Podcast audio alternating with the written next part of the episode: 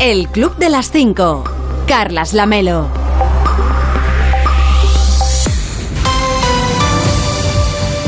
¿Qué tal? Muy buenos días. Son las 5 de la mañana, son las 4 en Canarias. Ya es 7 de marzo, quedan 299 días para acabar 2022 y 153 para el día 1 de agosto, por si a usted le interesa el dato. Y hoy va a salir el sol a las 7 y 26 en Chiprana, en Zaragoza, a las 7 y 39 en Villanueva de San Carlos, en Ciudad Real, y a las 7 y 52 en Rosal de la Frontera, en Huelva. Y para entonces, para cuando salga el sol, ya les habremos contado que...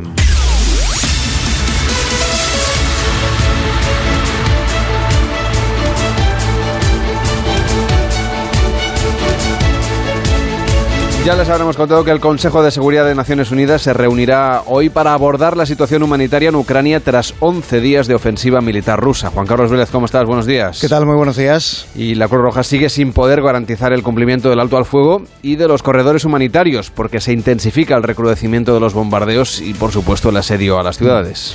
Sí, asedio que continúa, por ejemplo, en la capital, en, en Kiev, forzando a miles, decenas de miles de personas a tratar de escapar. En muchos casos el destino final es otros eh, países vecinos. Eh, en todo caso, la primera parada está siendo fundamentalmente la localidad vecina de Irpin, que es donde se ha trazado, digamos, el em, límite de los bombardeos a la capital. Ya veremos por cuánto por cuánto tiempo. Bombardeos que continúan también en Mariupol, en el mar de Azov. Es eh, una de las ciudades que el ejército de Rusia aspira a tomar y a controlar porque como hemos venido explicando es, eh, es, muy relevante desde el punto de vista estratégico y sobre todo logístico al ser uno de los principales puertos de, de mar de ese país como también lo es Odessa en la costa del Mar Negro. Ahí de momento hay sitio de las tropas rusas pero no ataque con bombardeos. Eh, el Pentágono está diciendo, o lo, lo dijo anoche, que no ve probable un asalto inminente sobre Odessa, pero las autoridades locales de esa ciudad ya están advirtiendo de que hay que prepararse para lo peor y dan buena cuenta de esa preparación las imágenes que vamos viendo del centro de, de Odessa eh, una calle peatonal, por ejemplo, tradicionalmente llena de bares y restaurantes, de, terrazas, eh, con mucha gente, con familias, que ahora se ha convertido prácticamente en un campo de batalla a la espera de la batalla que pueda producirse si es que así ocurre en esa, en esa ciudad. Particularmente en el caso de Mariupol, y vuelvo al, a la costa del Mar de Azov, las autoridades locales allí están contando que la población todavía, de momento, todavía están logrando resistir, aunque estén completamente rodeados por las tropas del ejército ruso, aunque no tengan suministro eléctrico y no se sabe por cuánto tiempo más van a seguir en esa situación, y aunque sigan siendo constantes los bombardeos en esa localidad.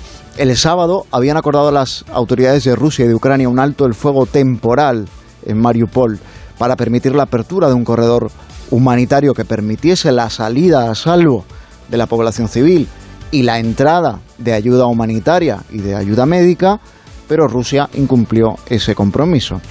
No ha sido seguro abrir, por tanto, ese corredor humanitario.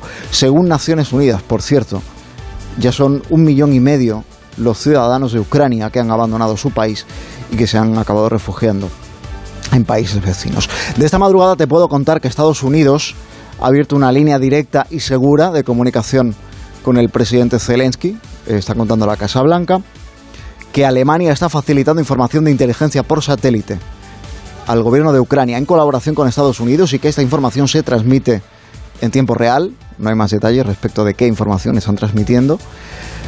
Sí está contando Defensa, el Ministerio de Defensa de Reino Unido, que están monitorizando los movimientos de las tropas rusas. Y la información que está facilitando, muy escueta en todo caso, el Ministerio de Defensa del gobierno británico es que en las últimas 48 horas apenas ha habido avances del ejército ruso y que la resistencia ucraniana, que viene a ser la población civil, como explicó la ministra de Defensa, Margarita Robles, está poniendo en serios aprietos a las tropas eh, de Rusia que han acudido, según Londres, con una logística aparentemente muy pobre.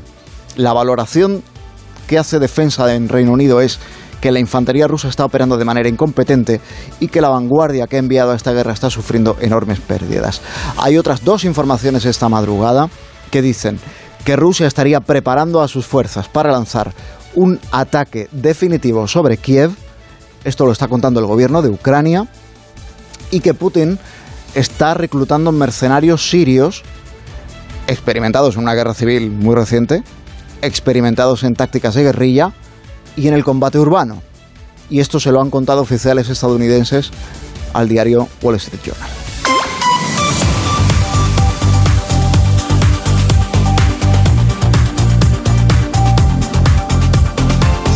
Y este conflicto también tensa aparte del gobierno de coalición, mientras Yolanda Díaz dice que apoya a Pedro Sánchez en su decisión de enviar armas a Ucrania, y Anabel Arra sitúa al PSOE entre lo que ha denominado los partidos de la guerra. Sí, se han pronunciado este fin de semana dos ministras que aborrecen de la política del gobierno en este asunto.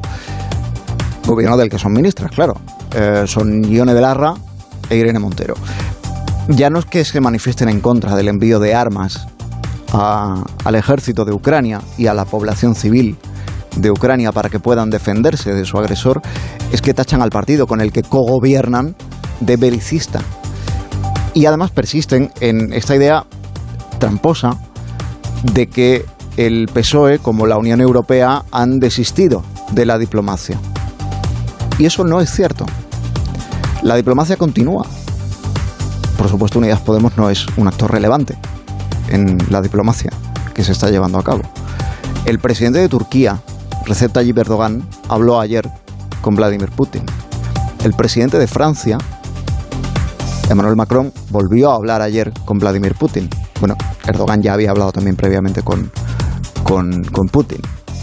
El primer ministro de Israel, Naftali Bennett, viajó antes de ayer, el sábado, a, a Moscú justo antes del estallido de la guerra, estaba prevista una reunión entre Sergei Lavrov y Anthony Blinken, ministros exteriores, cuyo objetivo fundamental era cerrar los detalles de una reunión entre el presidente de Estados Unidos, Joe Biden, y el presidente de Rusia, Vladimir Putin. Los negociadores de Rusia y de Ucrania, o las delegaciones que han enviado a Bielorrusia, están negociando o están tratando de pactar, de acordar los términos de un alto el fuego permanente. No sé si todo esto que está en marcha y que ha estado en marcha le parecerá a la ministra Irene Montero una diplomacia lo suficientemente precisa, porque ayer se inventó un, o ayer descubrimos un término que un concepto que yo al menos no reconozco que no conocía eh, y que nunca he escuchado en una reunión de entre mandatarios ni en una cumbre de la OTAN a la que haya asistido y nada de esto, eh, el concepto diplomacia de precisión. ¿Qué, qué significa diplomacia de precisión? Eh, ¿qué es, qué es que, si, uno de los actores principales, fíjate, de, de, todas estas conversaciones de las últimas horas que te acabo de citar, conversaciones de las últimas horas, es Vladimir Putin, ¿no le parece a la ministra Montero que eso sea lo bastante preciso, que eso no apunte lo bastante alto? Porque habla de altura política o de, conversaciones al más alto nivel. ¿No le parece que Vladimir Putin sea uno de los actores que esté en este conflicto al más alto nivel, que precisamente sea quien ha ordenado esta guerra? Luego también dice esto otro, de que si no hubiera guerra, es que ya hay guerra. Decir si no hubiera guerra o plantear la hipótesis de si no hubiera guerra es estar muy, muy desconectado de lo que lleva pasando 12 días en Ucrania. Bueno, 12 días y si quieren nos remontamos incluso al año 2014 y desde entonces todo lo que ha venido después. Pero particularmente de los últimos 12 días. Es estar muy desconectado de la, actual, de, la realidad. No es cierto que haya desistido eh, de la diplomacia el gobierno de España, el gobierno de la Unión Europea ni ninguno del resto de los actores. La cuestión es que la diplomacia no surte efectos inmediatos cuando una guerra ya está declarada y en marcha.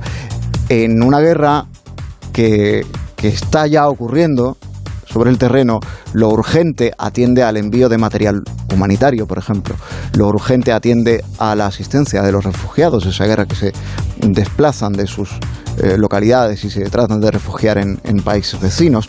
Y lo urgente atiende también a la ayuda militar a quien trata de defenderse, sobre todo además, como dijo el, ministro de Exteriores de la Unión Europea, José Borrell, cuando hay una, un desequilibrio tan extraordinario entre las capacidades militares que pueda tener Ucrania y las extraordinarias capacidades que puede tener el gobierno de, Rusia en, la cuestión militar.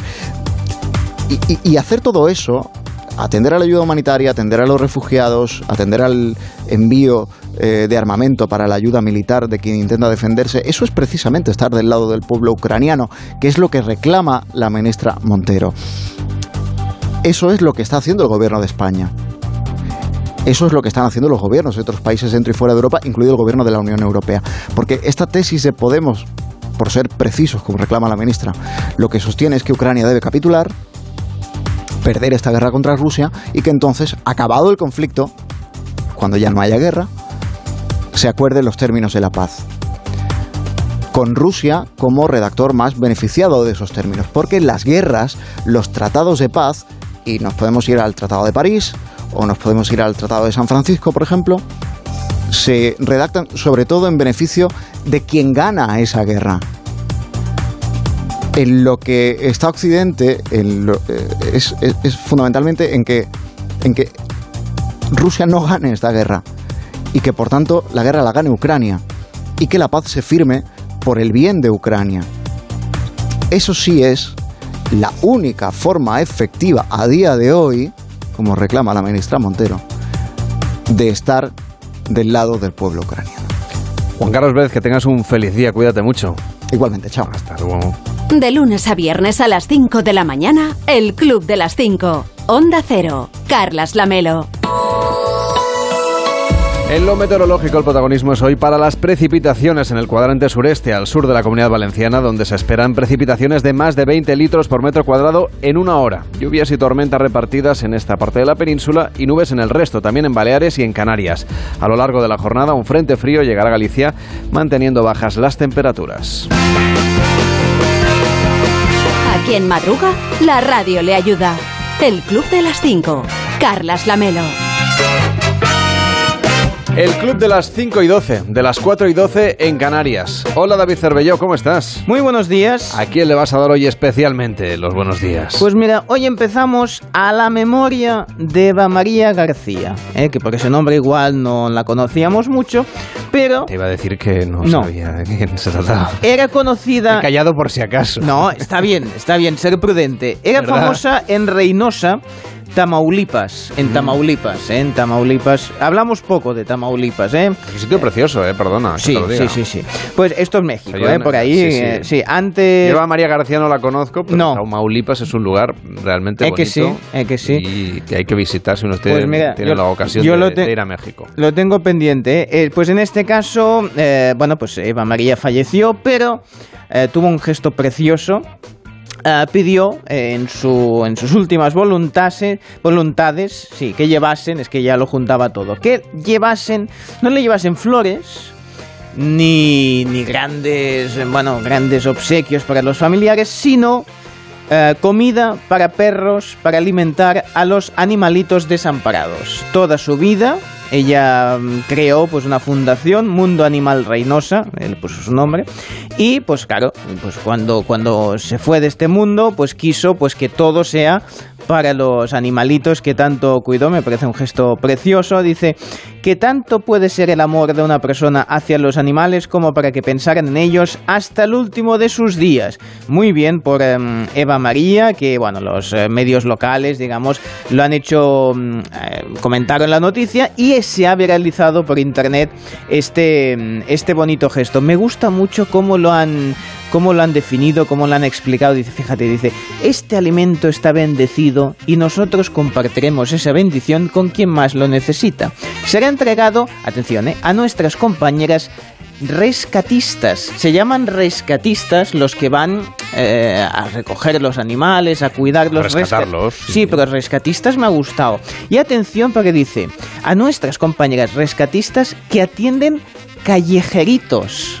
Los animales callejeros les llaman callejeritos. Qué cosa más bonita. Pues bueno, pues para honrar y cumplir con el deseo de la señora Eva María, pues un ángel, sin duda, para los animales. Me parece bien que la gente recuerde a los seres que despedimos con aquello que les hacían felices o, lo que, o con lo que hacían felices a los demás. Así que muy bien, muy bonito gesto.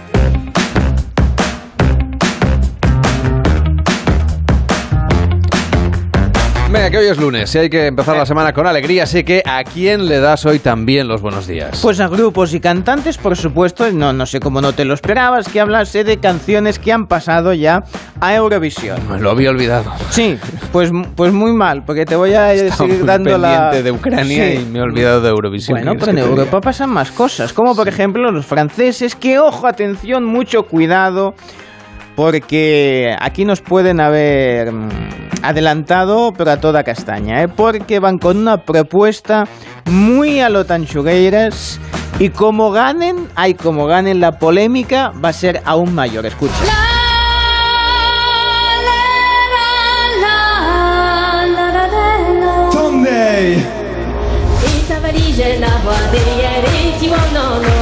Vamos, esto Sí es... que recuerda un poco, sí. Hombre, como un poco. O sea, vamos, yo creo que estos han hecho la No, canción. porque las- estas son bretonas, que son medio celtas también.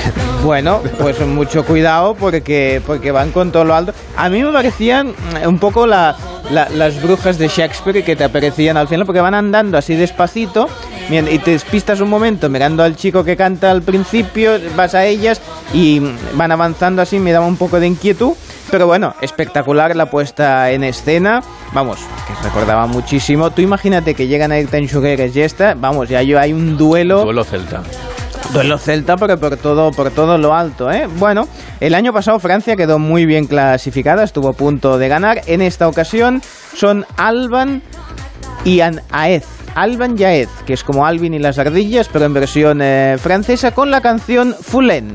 O sea, que, o sea ¿eh? que estos no, han- no van al final. No, sí, sí, sí, estos sí. Estos vale. son los que van. Estos Vale. son los que van, ¿eh? Y bueno, pues eh, tuvo muchos votos, 222 en total. Más de 50 de ventaja a la segunda, así que tiene mucha. Bueno, va, va con, con todo. Sin polémicas, digamos que ahí ganó eh, claramente.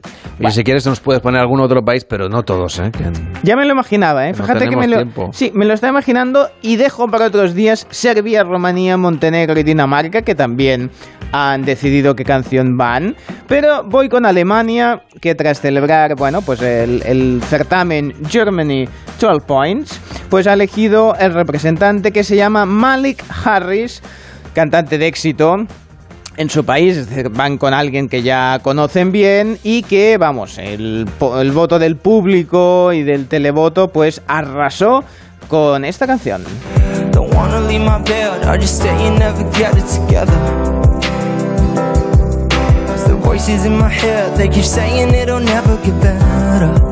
Qué bien se entiende el alemán cuando cantan en inglés, ¿eh? La canción se llama Rockstar y él es todo un espectáculo en el escenario, toca la, digamos, la batería electrónica que la deja sintetizada, le da la guitarra, rapea, canta, bueno, digamos que es muy, muy completito el alemán y sus opciones tiene. Y si ganan Alemania podrán decir eso de que no hay Malik que por bien no venga. Bien. Ya me autoexpulso un par de minutos, luego si eso ya vuelvo. El Club de las 5. Las 5 y 18, las 4 y 18 en Canarias. En lo deportivo, este lunes empieza una semana con importantes citas en la Liga de Campeones. Nos lo cuenta Edu Pidal. ¿Qué tal? Buenos días. ¿Qué tal, Carlos? Buenos días. Un lunes en el que ya vemos a Real Madrid, Sevilla, Barça y Atlético de Madrid en este orden, ocupando los cuatro puestos que dan la clasificación para la Liga de Campeones. Esto por las victorias ayer del Barça en Elche y del Atlético de Madrid en el campo del Betis, en los partidos jugados en Primera División en la jornada del domingo. Por eso estaba así de contento Xavi.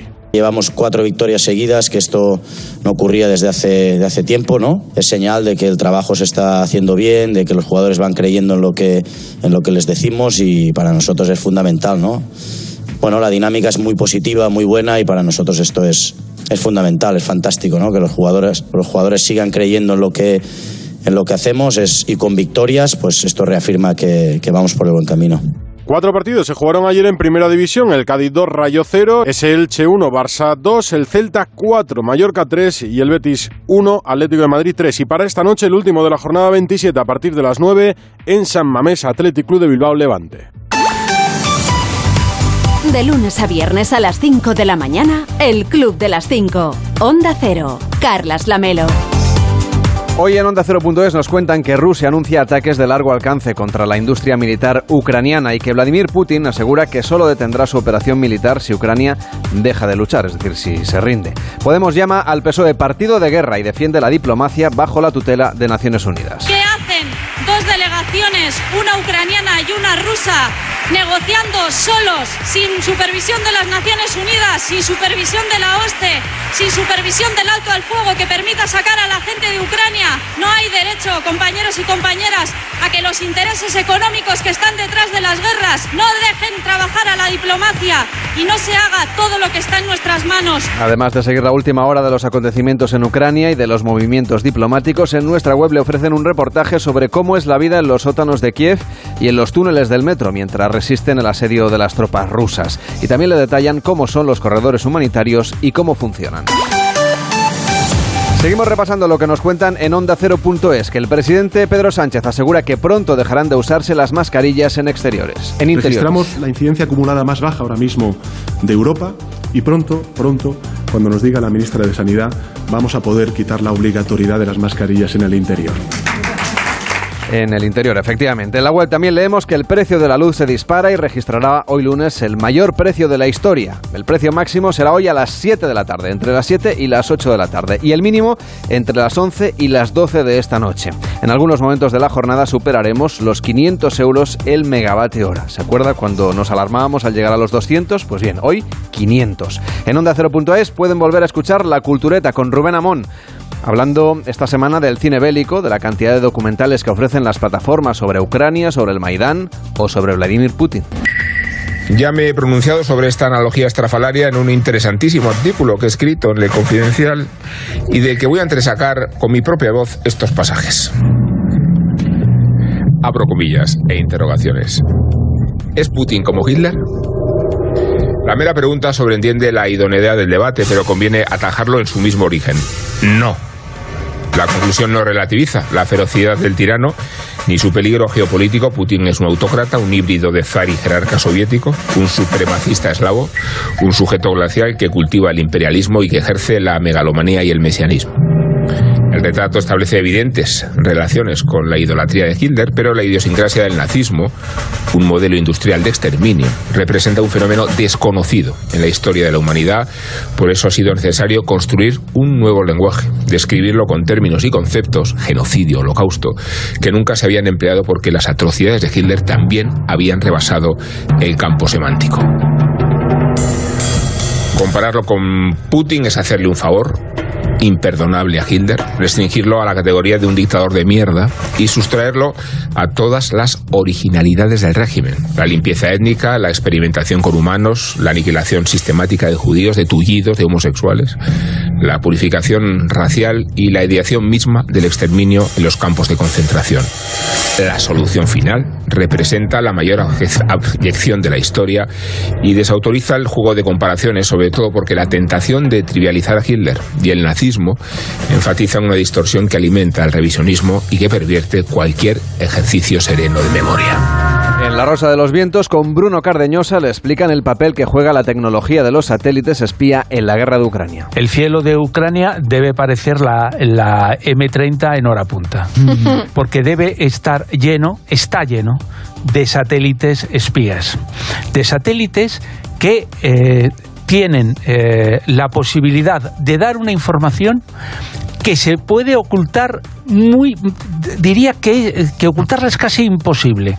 ¿Por qué? Porque desde el aire están fotografiando, están mandando permanentemente unas, unas imágenes eh, que, por ejemplo, en el caso de, de, Rusia, y estoy contestando a lo que me decías de, de Biden, eh, ponía claramente, claramente la imagen de todo el, despliegue de tropas y de cómo el despliegue se iba acercando, iba apuntando a, a, a el ruso iba apuntando a, a, ese elemento que era la, la, la invasión esos satélites ahora mismo lo dicen todo.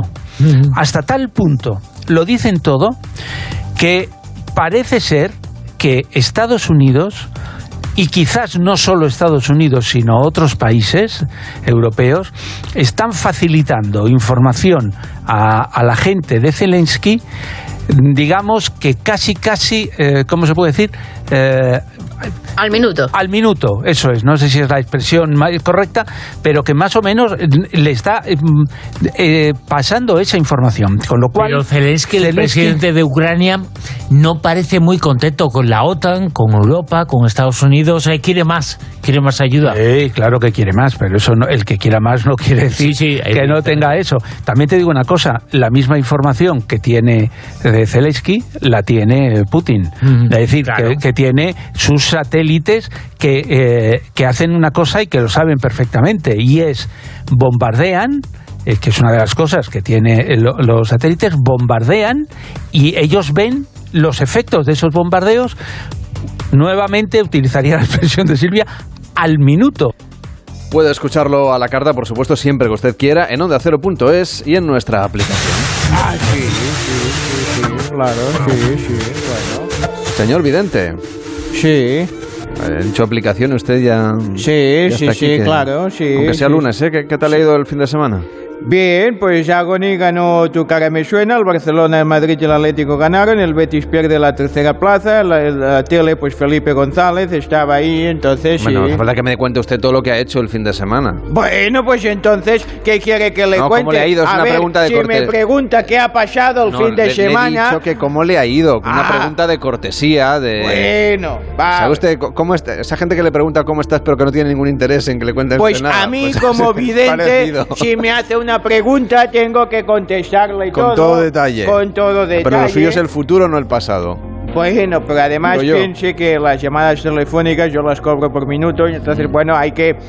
Hay que, ya me entiende, eh, que alargarlo un poco. Bueno, aunque yo lo hago ¿Cómo- gratuito. ¿Cómo va la, la tarifa eléctrica en su plano astral? Sale carísimo. O sea, me sale más También. caro pagar la electricidad por minuto que no lo que cobro por las llamadas. Es una ruina porque hoy llega el megavatio oro a 400 mil millones de euros que ya lo pueden poner en lingotes de oro lo que cuesta porque o, o en, o en tinta de impresora porque es carísimo el minuto megavatio y así no hay forma ni de, ni de tirar las cartas ni nada. Yo lo hago a la luz de las velas porque sale más barato. Bueno, le cuento cómo está el, plano astral en mi casa. Varios signos entran en la casa de Plutón porque desde que no es planeta necesita cariño. Le mandamos un abrazo, ¿eh, Plutón? Sí, Somos muy Plutón. plutonianos en este programa. Sí, es muy de verbenas, eh, de verbenas y todo eso. Bueno, la fiesta ha ido bien, pero han comido demasiado dulce, así que cuidado hoy con las indigestiones, salgan a caminar y practiquen deportes, es muy importante, a poder ser en compañía. Eviten comidas copiosas en la cocina y sobre todo en otras habitaciones de la casa, eh, ya me entienden. No se pongan muy picarones que no tengo controlados los meteoritos que pueden caer este año en nuestro país, así que ya les iré Pero, oye, pero, informando. oiga, oiga, hoy es lunes. Sí. Es lunes de, de marzo, lo cual quiere decir que mucha gente ya empieza la dieta del verano. Bueno. Se lo digo porque decirle a la gente que no coma el lunes, ya de entrada el propósito lo tenemos todos. Sí, la cosa es que lo gente- consigamos o no. Hay gente que los propósitos le duran cinco minutos. Pues. Entonces es mejor que les recuerde ya desde un primer momento eh, que se abstenga un poco. Hoy es el día de la estructura abstracta. De la estructura abstracta. Sí. Vale. Y no le digo los ejemplos Le que me pediré a mis ponen hijos aquí. que me hagan un dibujo entonces. Bien, a ver si entiende algo, usted ya avanza bastante. Los nacidos en un día como hoy son reflexivos, sensibles y generosos. Pero sus puntos débiles es que son dispersos, reservados y son solitarios. Hay que sepa esto porque, bueno, es gente que, ¿eh? bueno, nacidos como hoy, Kobo Abe, dramaturgo japonés, siempre me gusta darle un dato eh, que le deje un poco descolocado. Bien, voy con la meditación a ver si la entiendo más que quién era este Estaba señor. usted forjando mi cultura gracias a sus recomendaciones. Sí, bueno, Yo sí. este dramaturgo japonés no tenía el gusto de... No, y tampoco, pero bueno, luego se consulta. Buscaré, buscaré alguna de sus obras. Sí, la meditación dice así. Perseguir nuestros sueños puede conducirnos a la libertad a la esclavitud. Siempre me traiciona la razón y me domina el corazón. No sé luchar contra el amor.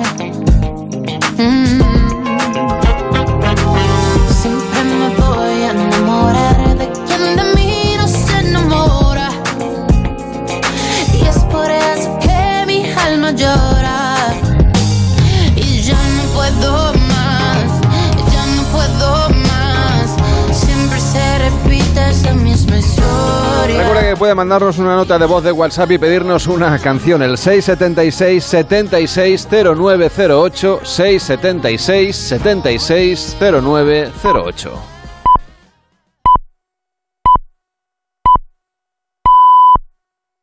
El Club de las 5. Carlas Lamelo.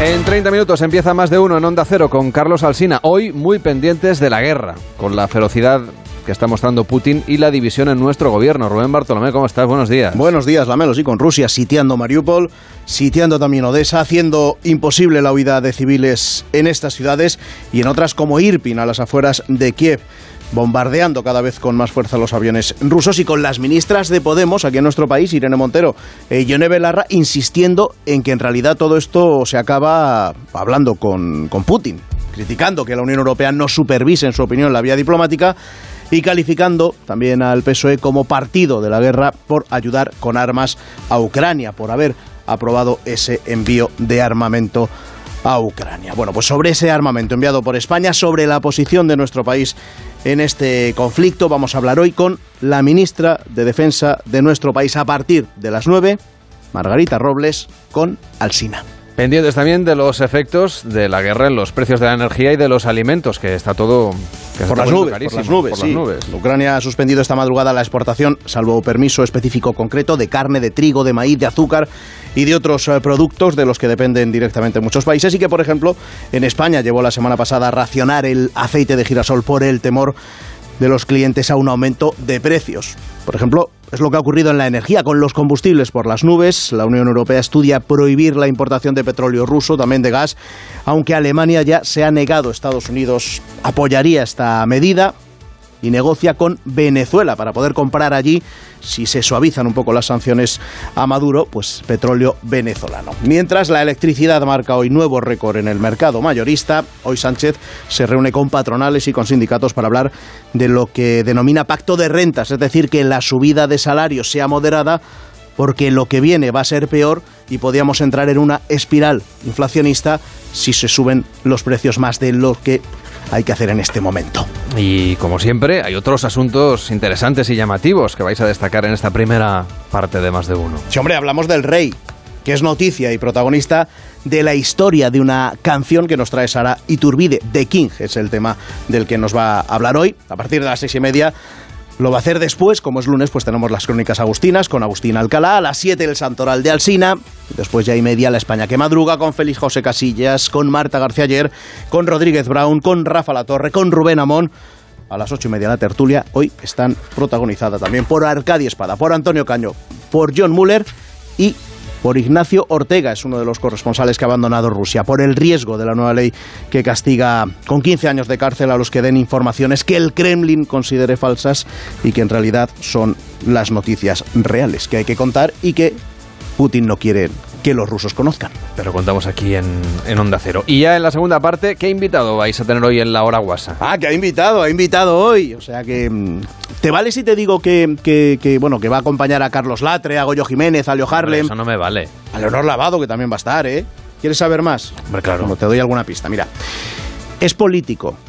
Vale. Ahora es diputado, pero, pero bueno, ha sido mucho más, ha sido ministro. Vale, en el quién es quién ya bajaríamos unas cuantas piezas Pues- de esas de plástico. Mira, baja alguna más Venga. porque ha tenido mucho, mucho poder en un partido político, en el PSOE. Mm, ha vale, sido- ya, caliente, caliente, ¿eh? Secretario de organización, Ah, ya está. es valenciano, Bueno, a partir de las 10 en la hora guasa, José Luis Ábalos. pues no se lo pierda usted, ¿eh? Hombre, eh, abrió el melón de entrevistas, de otras entrevistas, eh, el alcalde de Madrid, Almeida, ahora... Y este José es el segundo, ¿no? Sí, sí, sí, sí, se enfrenta a estas... a ver si me he perdido yo alguna. como entrevistas políticas dentro de la Oraguasa, sí.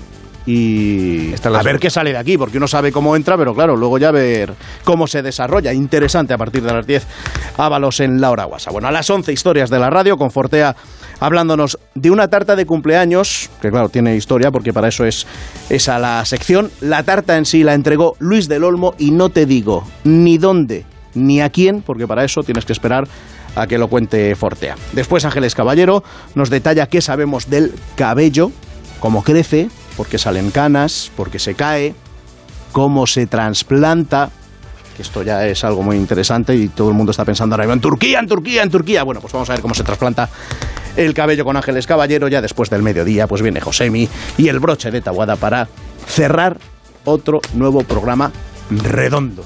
Normal que tú y yo ten- lucimos melena. Hoy sí, sí, sí. ¿Verdad? sí, sí. No nos hace falta nada más que café. Por ahora, ¿eh? No nos hace falta por ahora, pero no está de, mal, de más saber. saber Claro, claro. el tema. Porque, claro, esto Nunca se sabe. nunca se sabe. Uno piensa que tiene mucho pelo y de un día para otro pues se cae o se pone blanco y ya a uno no le gusta o a alguien... ah, estas cosas. Cuídate mucho el cabello y todo lo demás. Oye, que pero ah, bueno, te iba a decir, pero bueno, el cabello y, todo el resto. demás, y y todo me lo ducho demás. y todo. Ah. ¿Verdad que sí? Aprovecha, que el agua todavía no la han subido tanto. Digo, ¿Tú también crees que puede subir todo? yo, hombre, yo los creo que, que es una evidencia, no es que no es que lo crea, es una evidencia.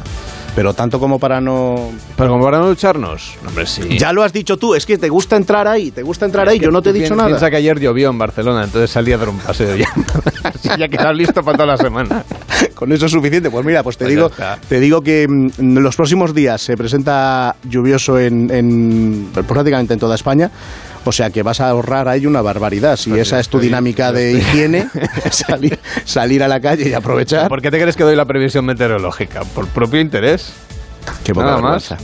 Lo que pasa es que llevamos una época de sequía, así que puedes imaginarte tú cómo está el panorama. Ahora por eso ya sé cómo, cómo, por qué Cervelló está así A lo lejos. pálido y blanquecino. Yo, mesa- pensaba, yo pensaba que era por las carreras esas que... que- que- No, no, si hiciéramos una foto, eh, pareceríamos Vladimir Putin y Macron. No voy a decir quién es quién, pero, pero estamos.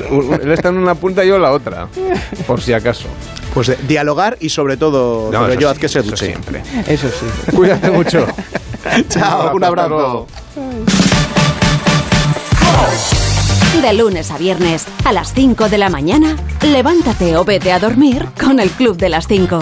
Carlas Lamelo. El Bello está lejos porque no quiere que sepa de que nos va a hablar en su. Cierto. En su espacio de televisión, porque él ve la televisión para que los demás pues la disfrutemos aquí a través de la radio. Y yo sé que anoche debió estar viendo lo de Évole, pero no quiere contarme nada de lo que dijo Felipe González. Bueno, y no solo eso, eh, que, que luego es cierto que ya que hablábamos de Putin, hicieron un grandísimo reportaje, la, la mayor amenaza de, de América, ¿no? Vladimir Putin, ¿no? Justo cuando terminó, cuando terminó Évole, pero es que claro, Évole tenía... Me vas a permitir que en la portada Vladimir Putin parece un golo. Pero te lo compro Totalmente. absolutamente, absolutamente. Es, es. Es impresionante, eh, sí, sí, totalmente cierto. Bueno, pues teníamos a Felipe González, em, estupendo a sus 80 años, con esa madurez, con la perspectiva del tiempo, para contarnos, por ejemplo, para él, qué es lo ingrato, lo más ingrato de la política. La política es bastante inhumana porque es siempre una obra inacabada. No importa cuántas veces gane las elecciones, cuánto tiempo lleve en el gobierno. No hablo de los dictadores. Pero cuando cree que has acabado una tarea, por ejemplo, firmas el tratado de adhesión de la Unión Europea y en lugar de estar en la puerta esperando que acabe la discusión para decirte en qué se han puesto de acuerdo y cuál, qué tienes que tragar, pues abres esa puerta y te sientas en la mesa, ya lo discutes con los demás. Pero la dimensión del problema no es que has acabado la tarea de entrar, sino que empiezas la tarea de compartir y de codirigir, para dentro cogobernar, si quieres, la Unión Europea. Lo único que es inhumano es que no acabes la obra. Cuando un tipo hace David de Miguel Ángel, acaba, saca de un pedazo de piedra esa maravilla. O cuando alguien planta una lechuga, llega un momento en que corta la lechuga y ha acabado su obra. La puede volver a plantar, pero es una obra acabada, como cuando recoges el fruto de, de tu trabajo, de tu árbol. Eso en política no existe y eso crea una sensación, eso y la soledad del poder de la que a veces hablamos, ¿no? Que es una sensación muy agobiante, mucho. Interesante, ¿no? Ese punto de vista que, que los que Pasa a nosotros que con nunca las noticias nunca se acaban. Nunca se acaban, nunca se acaban. Acabas el programa porque ya empiezas, ya empiezas el, el siguiente. Grandes reflexiones y confesiones también, ¿eh? De su vida privada, como por ejemplo reconocer que él considera que no fue un buen padre y que vivió pues demasiado alejado, ¿no? De, de los suyos. Quizá por eso explica la diferencia del trato que supone con los nietos, ¿no? Que le parece menos complicado. se nota una cosa curiosa. La generación que se corresponde a los hijos es siempre más reactiva frente a los padres que la reacción de los hijos de los hijos. Entonces, digamos que la, la gente de 20 años, que son completamente nuevos y distintos, eh, es más fácil que recorran la distancia que nos separa que la generación de los 40, ¿no? ¿Le llaman abuelo, Felipe? Abuelo, abuelo, abuelo, abuelo, abuelo. Abuelo. Sí, sí. No sé si alguna vez ha encontrado, yo que sé, pues en estas últimas semanas algún nieto o nieta que haya venido y le haya dicho, abuelo, ¿has escuchado la canción de Las tetas de Rigoberta Bandini? No. ¿No sabría de qué está hablando o sí? Sí, lo sabría. Lo sabría. Lo sabría incluso. La que se ha armado con eso también lo sé. Que es bien curioso, ¿no? Si le viene un nieto y le dice, abuelo, eh, ayer estuve streameando y viendo la- el directo de Ibai Llanos. Pues no, ¿Ibai Llanos no? no. Eso no. También le preguntaron por la casa de papel. Sabía lo que era, pero no la ha visto. Por el Fortnite. Dice, a mí há- háblame en, en algo que pueda entender. Bueno, estuvo, estuvo entretenido, pero demuestra que, que demuestra interés por todo lo que, por todo lo que sucede. Bueno, hay algunas cosas que a lo mejor nosotros tampoco sabríamos la respuesta. Por ¿eh? eso también, ver, sí, y- sí, sí. sí, Tenemos porque bastante ya- menos edad que Felipe. Bueno, también nos quieres hablar de Tu cara me suena, el número de la edición número 9, el 25,4% de la audiencia estuvo viendo este programa el pasado viernes, arrasó con su final, con un Sí, sí, récord sí. de edición y el mejor colofón desde el año 2017. Sí, sí, em- emocionante la final y sobre todo la forma de entregar, muy curiosa este año, los 30.000 euros para ONGs. ¿Quién se proclama campeón o campeona de Tu cara me suena 9? Y la primera posición es para, con un 53% de los votos,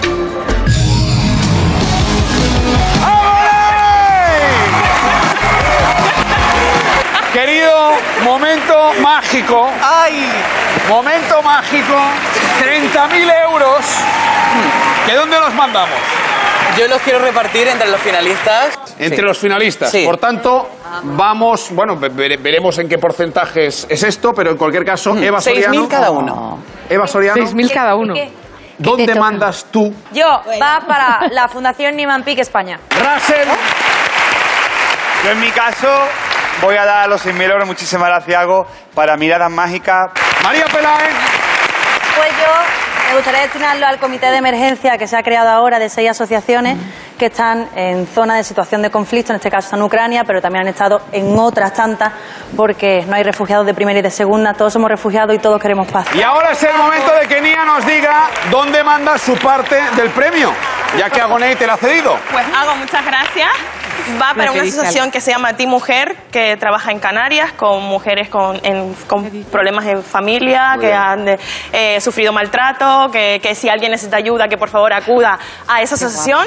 Y Agoney, tu parte, ¿dónde la mandamos? Mi parte va para ACNUR. Actualmente están ayudando a los refugiados. Sí, señor. Así que va para ellos y ojalá todo esto acabe de una vez. Que eso es lo importante, espectáculo, pero también esa parte humanitaria de tu cara me suena, así que felicidades. Repartido ha quedado, además hemos conocido la labor de varias ONG que a lo mejor algunas no conocíamos, pues tu cara me suena que pueden recuperar la final, si usted no la pudo ver, pues está la carta en A3 Player Premium.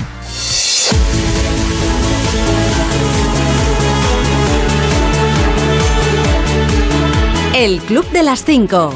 Carlas Lamelo. El Club de las 5, de las 5 y 43, de las 4 y 43 en Canarias. Hoy es lunes y los lunes en el Club de las 5 lo que hacemos es proponernos mejorar algo de nuestro día a día, aprender cosas nuevas, gestionar mejor el estrés, dormir mejor, cosas de este tipo. Pero hoy queremos aprender a comunicarnos mejor, todos aprendemos a hablar de pequeños, pero eso no debemos darlo por descontado, porque se puede hablar bien e incluso se puede hablar mejor y sobre todo se puede hablar de manera más eficaz. Vamos a aprender a comunicarnos mejor con Ferran Ramón Cortés, que es entrenador de habilidades comunicativas y autor de un libro que se titula La isla de los cinco faros. Hola Ferran, ¿qué tal? Buenos días. Muy buenos días. Parece que en la escuela no nos enseñan a comunicar como deberíamos, ¿no? Hace- Hacemos mucho hincapié muchas veces en la gramática, en la ortografía, que por supuesto son importantes, en la morfología de las frases, que no sé yo si eso, si eso es tan importante, si luego no sabemos decir o escribir bien una frase tras la siguiente. Pues, pues es un déficit muy importante. Yo soy un defensor que en el currículum de, de la escuela, pero, pero no del bachillerato, sino de, de las primeras etapas, eh, debería de enseñarse la comunicación y también la comunicación oral. Eso que luego nos da tanto pánico y que es tan difícil de, de arreglar.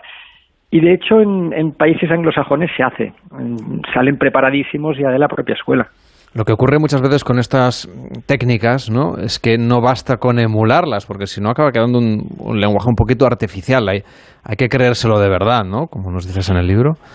Absolutamente. En- Al final, la comunicación y la persuasión no es un ejercicio de torpedear argumentos, es un ejercicio de que me vean a mí convencido. Entonces, cualquier mensaje en el que no me veas a mí convencido no va a funcionar, porque nuestro cerebro es intuitivo, nuestro inconsciente capta las señales que me están diciendo ah, no me lo creo, no me lo creo. Entonces, la autenticidad es sin duda el valor fundamental.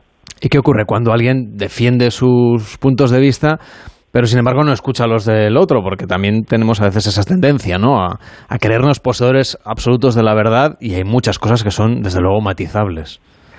Sí, eh, mira, la, libertad de, de elección es una conquista de- del ser humano. Es decir, yo necesito sentir la libertad de pensar lo que quiera pensar. Entonces, si tú de una forma muy machacona no escuchas mis argumentos y simplemente me quieres colocar los tuyos, yo siento eh, no respetada esa libertad y lo que hago es crear una distancia insalvable contigo. Por tanto, digas lo que digas, ya no me lo voy a creer. Vamos a repasar alguno de estos cinco. este- en el libro se llama La isla de los cinco faros y nos das cinco, a partir de cinco historias, cinco grandes recomendaciones o cinco grandes temas sobre los que tenemos que prestar atención cuando hablamos con los demás. Esto sirve tanto, por lo que yo he interpretado leyéndolo, ¿eh? sirve tanto si uno tiene que hacer una presentación oral ante un auditorio muy, muy grande, como si tiene que hablar con la pareja, o con un compañero de trabajo o con- o con el taxista. Sí, sí, las claves son exactamente las mismas. Le pondremos más, digamos, más formalismo en una gran presentación, pero las claves son exactamente las mismas. Sí, sí. Por ejemplo, mirarnos a los ojos, ese contacto visual que hay a muchas personas a las que les cuesta tremendamente y a otras a las que les intimida tremendamente que le miren mientras le están hablando.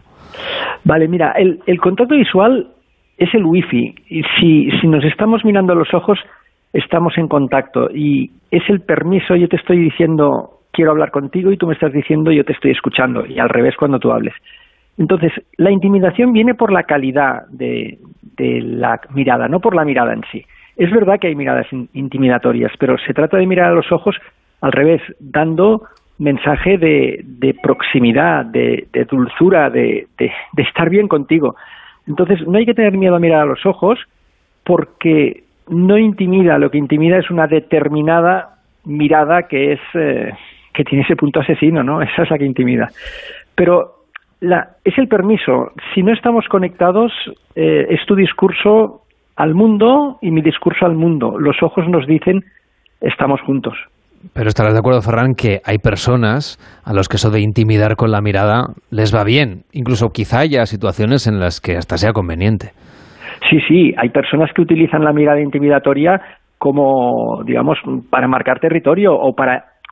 O hay momentos que sí, cuando una persona te está, digamos, toreando, no, no, no te está prestando ningún tipo de atención y, tienes que, digamos, eh, de alguna manera señalarle algo que no está bien, ahí la mirada intimidatoria tendrá su uso.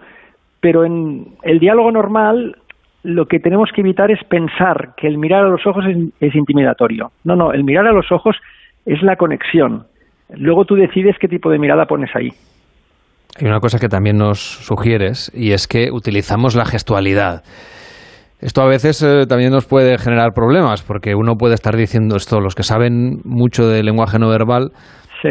detectan enseguida cuando alguien está diciendo una cosa pero, pero piensa en realidad la contraria. Nuestros gestos nos pueden ayudar a enfatizar un mensaje, pero también nos pueden jugar malas pasadas si no van acompasados con lo que estamos diciendo. Sí, sí, sí, pero es que evitar el gesto no nos lo va a solucionar. Es decir, el, el cerebro el cerebro es sincero por naturaleza y encuentra el modo de explicar que eso que estás contando no te lo crees. Eh, lo puedo hacer por el gestual, lo puedo hacer eh, por miradas al suelo, lo puedo hacer porque me rasco por un cierto nerviosismo. Es decir, los delatores de, de que no me creo ese que cuento o que es mentira o que lo que sea, están por todos lados. Entonces, lo que decimos es, primera, créete lo que cuentas, esto es fundamental porque si no tu cerebro te va a delatar. Y la segunda es, entonces, pon el gesto a comunicar en positivo, a, a reforzar esa comunicación, porque muchos de tus interlocutores van a ser muy visuales y si tú les, les ayudas pintando el, el mensaje con tus manos, cuando digo pintando quiere decir haciendo gestos que transmitan ese mensaje, le estás ayu- ayudando muchísimo. ¿vale? ¿Cuáles son los gestos que deberíamos potenciar cuando comunicamos con los demás? Pues mira, yo soy muy partidario de que el cuerpo tenga una posición bastante estática, es decir, eso de caminar para arriba, para abajo, moverse, no, eso desconcentra mucho y entonces toda la expresión tiene que estar en lo facial y en, y en los gestos de las manos. Entonces distinguimos entre dos gestos distintos. Le llamamos gesto icónico al que cuenta cosas. Por ejemplo, enumerando, si yo digo tres proyectos y te digo uno y señalo con un dedo, dos, dos dedos, tres, tres dedos, esto es un gesto que explica mi mensaje, ¿vale?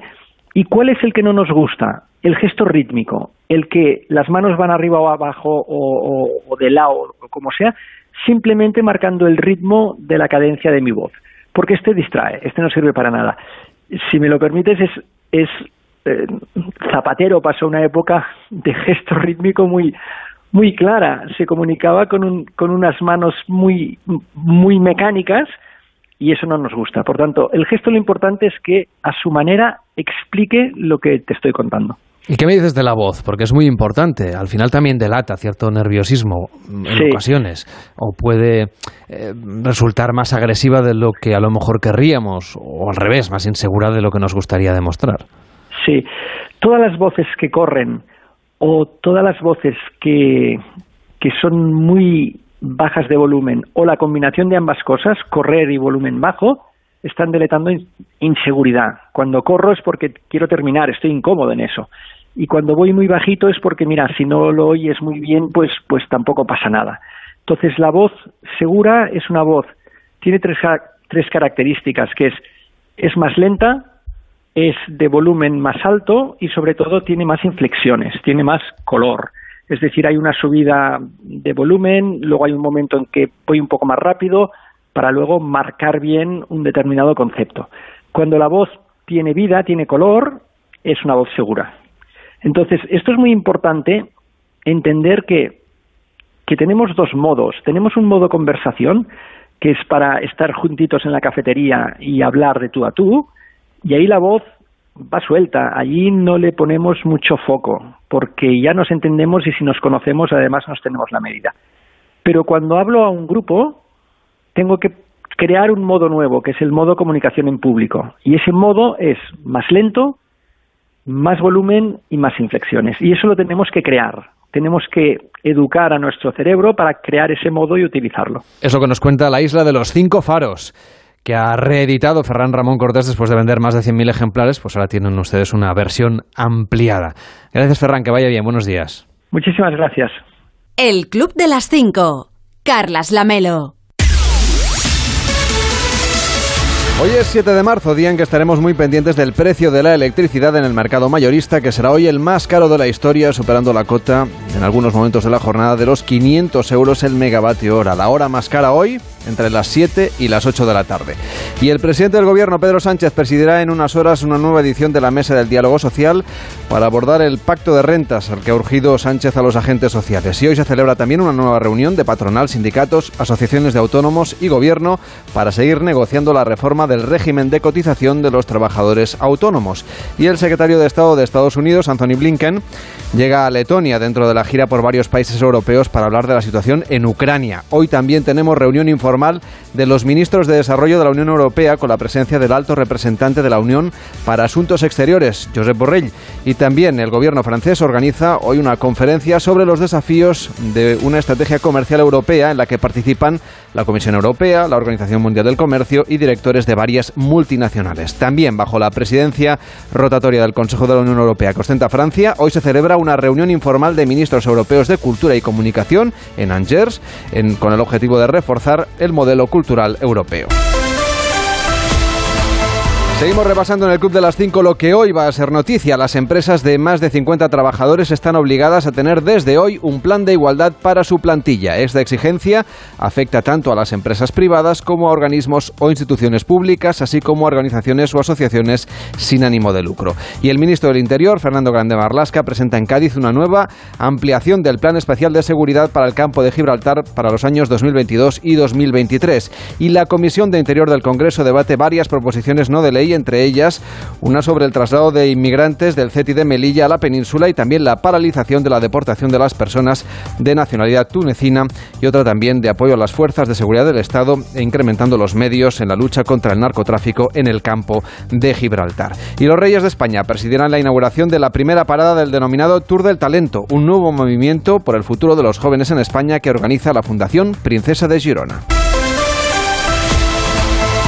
Semana de Champions que será clave, pero sin olvidar el liderato del Real Madrid de la Liga que ha consolidado este fin de semana. Edu Pidal, ¿qué tal? Buenos días. Carlos, buenos días. El liderato del Real Madrid en una semana clave para los blancos que van a afrontar el partido de vuelta de los octavos de final de la Champions League frente al Paris Saint-Germain este miércoles en el Santiago Bernabéu. Por eso le reforzó tanto la victoria del sábado frente a la Real Sociedad. Un liderato en la Liga y un aumento en la diferencia de puntos como el segundo, el Sevilla, porque los sevillistas empataron el viernes en Vitoria frente al Deportivo Alavés. En los partidos de ayer en primera destaca la victoria del Atlético de Madrid en el campo del Betis, mete a los de Simeone en puestos de Champions y saca al Betis que ayer perdió 1-3. El Cholo Simeone. Los chicos están muy bien, con un espíritu noble, sano, eh, con muchas ganas de competir. Hoy aparecieron dificultades desde el juego y desde las lesiones. Empezamos muy bien el partido con un gran gol en una transición muy rápida que el equipo la tiene. Y después fuimos sometidos por el Betis porque está en un momento espectacular, rápido, dinámico, con situaciones de gol, valientes. Un Atlético de Madrid que ya es cuarto, con los mismos puntos que el Barça, tercero a siete del Sevilla, que segundo, todos por detrás del Real Madrid como líder en la clasificación. Se cae de los puestos Champions el Betis. En los partidos de ayer, además de esa victoria del Atleti 1-3 en el campo del Betis, destaca la victoria del Celta 4-3 ante el Mallorca, un partido con muchos goles. La victoria del Cádiz, que le reengancha la posibilidad de la salvación sobre el Rayo Vallecano, 2-0 ganaron los gaditanos y la victoria del Barça, que te contaba al principio en el campo del Elche, 1-2, en un gol final con polémica porque llegó por un penalti transformado muy bien por Memphis en una mano de Barragán que tuvo que señalizar el VAR, una especie de zamorana que vieron desde la sala por. El último partido de la jornada 27 se juega esta noche en San Mamés, a partir de las 9, Athletic Club de Bilbao, Levante. Y además ayer comenzó el Mundial de Motociclismo con el Gran Premio de Qatar. Ganó Bastianini, el italiano, en primera posición, por detrás Binder y tres españoles en el tercer, cuarto y quinto puesto. Paul Espargaró, Alex Espargaró y Mar Márquez, que ayer dijo acabó la carrera sin dolor y es una buena noticia de cara al campeón español, de cara a que pueda hacer por fin un buen mundial una vez superadas sus lesiones. El Club de las 5. Carlas Lamelo.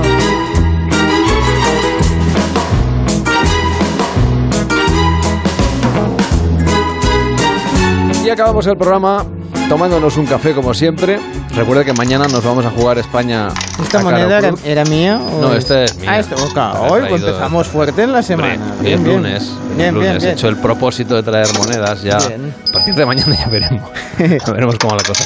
Bueno, mañana con, con una moneda como esta, hoy no sacamos el café, pero mañana nos jugaremos España cara o cruz, así que puede mandar notas de voz al 676 76 0908 676 760908 o puede participar usted si quiere en una subasta, como nos cuenta David Cervello. Sí, sí, es una mujer que bueno, compró un, un cuadro en un mercadillo eh, y eso que la vendedora le dijo no compre este cuadro. Esto es muy fuerte. Pues la mujer no le hizo caso, lo compró y ahora lo está subastando y lo vende así. Con, cuidado con el cuadro maldito. Lo vende así en eBay, ¿eh? Ah, eBay, eBay, ya no, no sé. Bueno, eBay. El tema es que am, este cuadro dijo que le puede traer mala suerte y Hombre, es muy efectivamente... feo el cuadro. El cuadro es muy feo. Son dos muñecas, no de famosa, sino de, de yo no duermo por la noche con este cuadro en casa. Pero no entiendo yo mucho de arte, pero da un poco de... No, pero de miedo. Pero de miedo sí. Es, bueno, se ven dos muñecas de esas que hablan, eh, que, que cobran vida y empiezan a asesinar gente. Bueno, total. Estoy consultando en tiempo real. Ojo, porque la subasta solo le quedan 20 horas.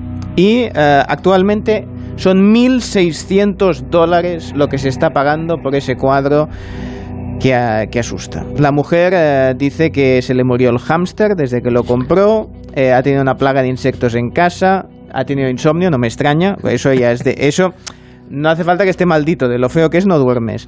1.625 dólares, mañana os cuento por cuánto se ha vendido. A ver si lo venden.